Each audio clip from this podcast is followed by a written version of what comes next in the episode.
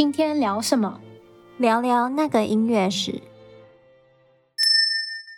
嗨，大家好。我们今天要来聊什么呢？今天我们要聊的这个作曲家呢，应该能算是古典音乐史上最倒霉的作曲家了。他就是舒伯特。哦，为什么说他是最倒霉的？嗯，就大家对舒伯特的印象，除了就是歌曲之王这个封号之外，大概就是。他有多穷了吧？就他真的很穷，以前都会听到，就是那种传说故事，说他写了一首歌，然后去餐馆换一碗汤喝之类的故事，就真的很穷，在他活着的时候。嗯，可是也不难想象啦，虽然他写真的写了非常多的歌曲，可是古典音乐一直都有一个，这个算陋习吗？就是他们认为说。嗯交响曲是就是最重要的，这样最高级的一个类型，嗯，然后再来就是室内乐嘛，然后再来可能就是钢琴曲或者什么之类的，对，最最最后才是声乐曲，就是一般的歌曲、艺术歌曲这样，嗯，对，这也是很重要的原因之一，我们等一下会聊到。那像大家对于成功的人士，可能就会说条件要有什么天时地利人和啊，什么时来运转之类的。如果把这个套到舒伯特一生上，他可以说是天不时地不利人不和。那至于时来运转呢？嗯，舒伯特后来运气是转的，像后面浪漫乐派作曲家 Mendelssohn、Chopin 还有 Schumann，他们都非常欣赏舒伯特的音乐，说实在是太美丽了。可惜这个舒伯特运气转起来的时候呢，他已经。死了，所以呢，他就只能从上帝的视角来看自己这个时代运转这样。那我们今天就要来聊，为什么舒伯特在他自己的年代，就是大概十八、十九世纪的时候，他就是红不起来。其实这一点很奇怪。虽然说舒伯特他只活了三十一年，那扣掉长大的时间，他创作生涯大概是十八年。但要说他的作品产量，其实一点都不输，就是莫扎莫扎特或者是贝多芬。那我们来简单的过一下舒伯特的作品。这短短的十八年的时间啊，他写过歌剧、交响曲、序曲、弥撒曲、弦乐四重、五重、八重奏，六百首歌曲，二十首钢琴奏鸣曲，还有五十首合唱作品，就是产量非常大。天哪，这样子如果认真算下来，他应该两天就会有一首作品诶。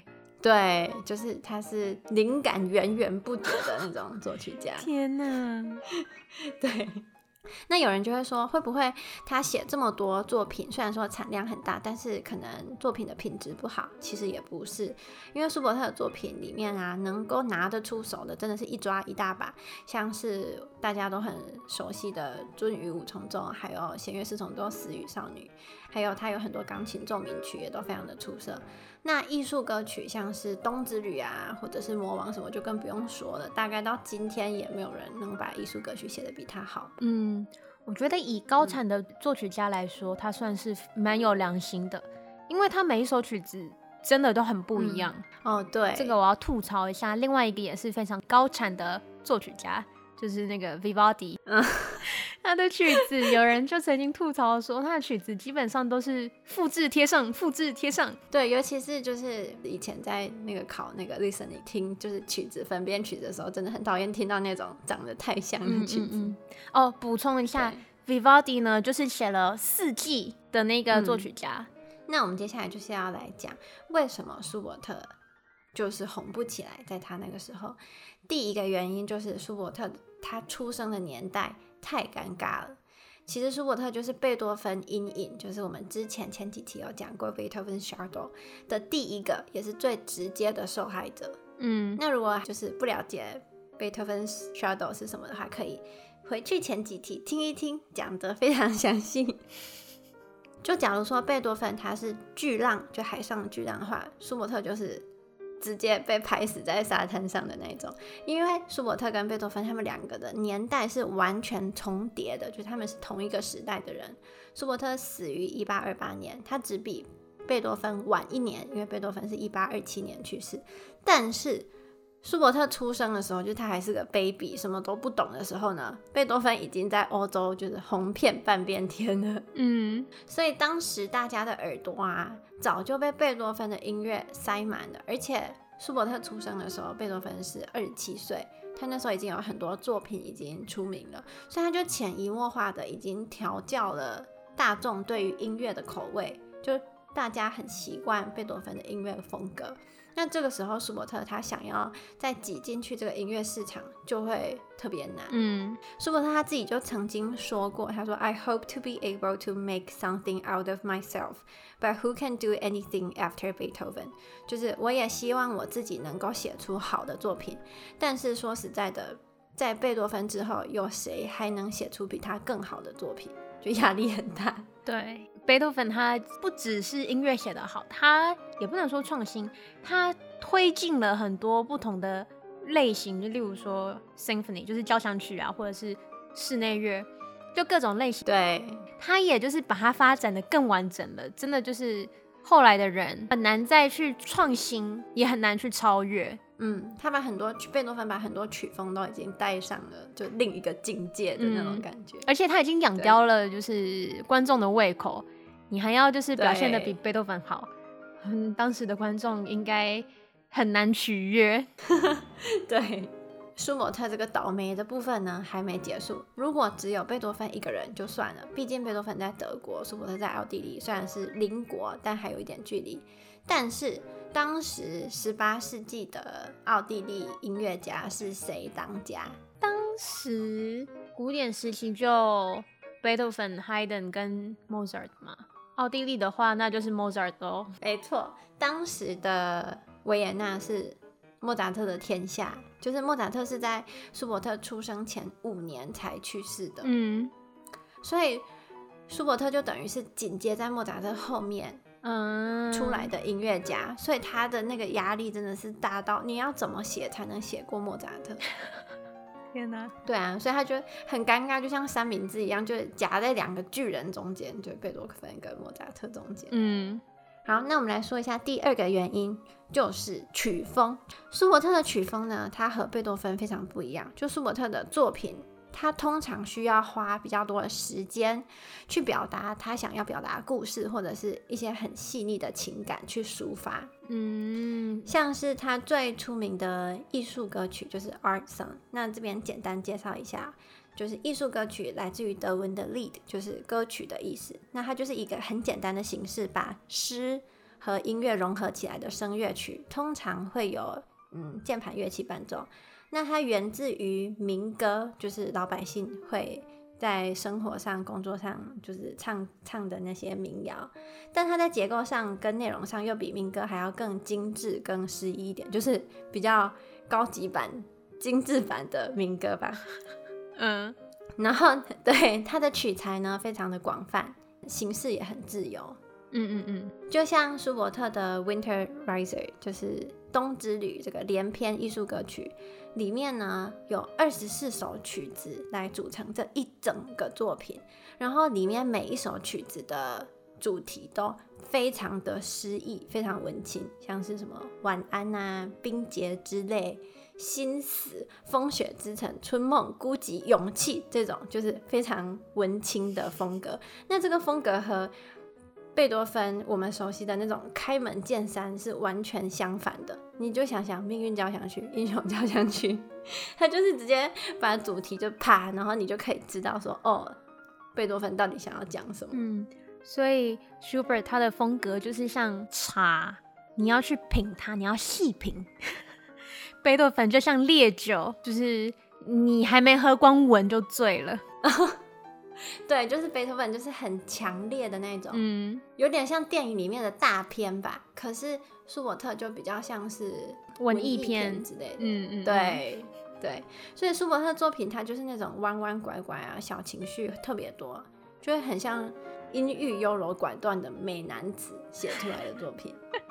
嗯，奥地利钢琴家 Alfred Brendel 他就曾经说过，他说：“Beethoven composes like an architect。” Schubert composes like a sleepwalker，就是贝多芬创作音乐的形式很像建筑家，就是非常的有逻辑，嗯，然后框架什么都很清楚。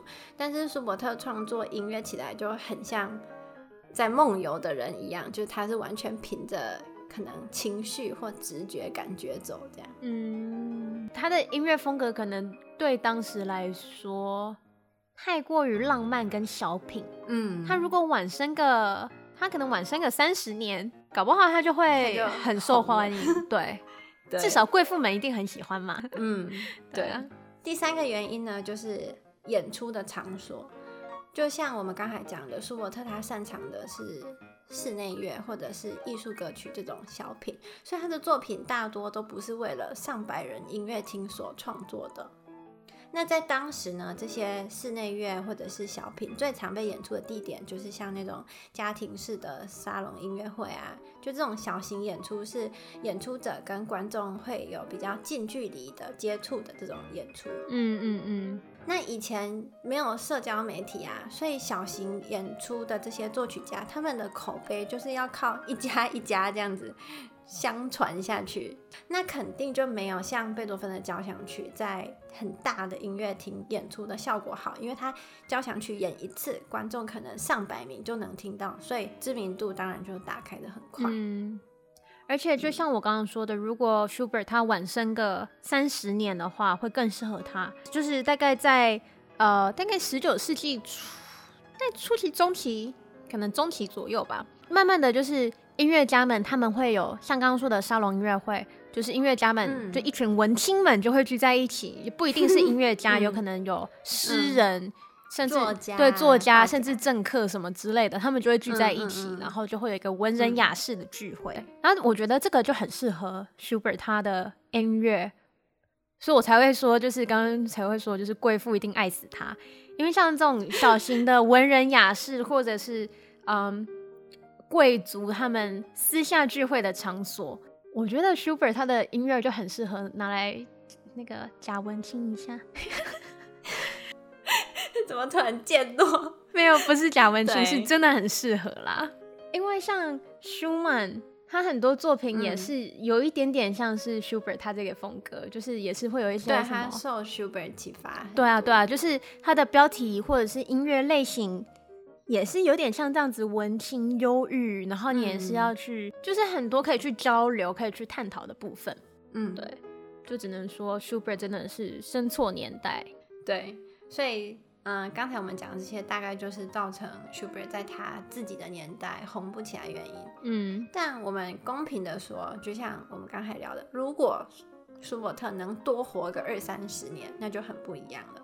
因为贝多芬去世以后。还有之后的音乐发展，就是他的天下了。嗯，可惜他年纪轻轻，大概二十几岁，他就染上梅毒，然后就夺走他的生命，所以他等不到自己知名度打开的那一天。嗯。要我说，我觉得舒伯特就是他的花心跟好色害了他一生。因为虽然 梅毒不是什么富贵病吧，但好像如果你不花上一点钱，很难去染上这个病，你知道吗？嗯嗯嗯。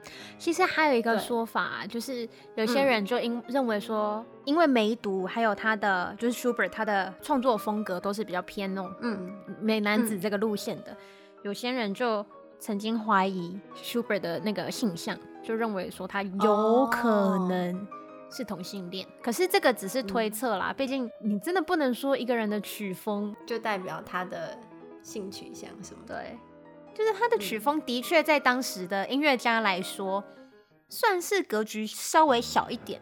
当时他们觉得最高级的，就是乐曲风格或是曲种，就是交响曲。嗯，就一定要气势磅礴，你一定要结构非常的完整，够复杂。可是 Schubert 他的他的乐曲就是比较偏，就是结构上稍微简单一点点。然后他心思又细腻，然后加上他后来又染上梅毒，就是没有任何歧视。可是，在当时，就是梅毒的确是一些不适当的性行为所造成的，所以大家要记得安全性行为哦。对，而且你看他一生，他也写了六百多首歌曲。就即使他运气再不好，肯定这些作品还是能帮他赚一点钱。可是很可惜的是，他很大一部分的这些收入都花在就是嗯灯红酒绿上面。嗯，但如果从今天回头看的话，其实舒伯特他还是很幸运的，因为至少他的作品没有被埋没，而且很快的，就是他在他之后的像肖邦。孟德松还有舒曼就马上得到了人们的赞赏，一直到今天，舒伯特的作品算是音乐会里面演出几率非常高的作曲家之一了。嗯，尤其是声乐的音乐会。对啊，只要有声乐，基本上都会有 Schubert 的作品。嗯，对啊，所以也算是扳回一城。嗯，可惜他没有活得够久。对，那我们今天就聊到这边了。好，我们下次见，拜拜。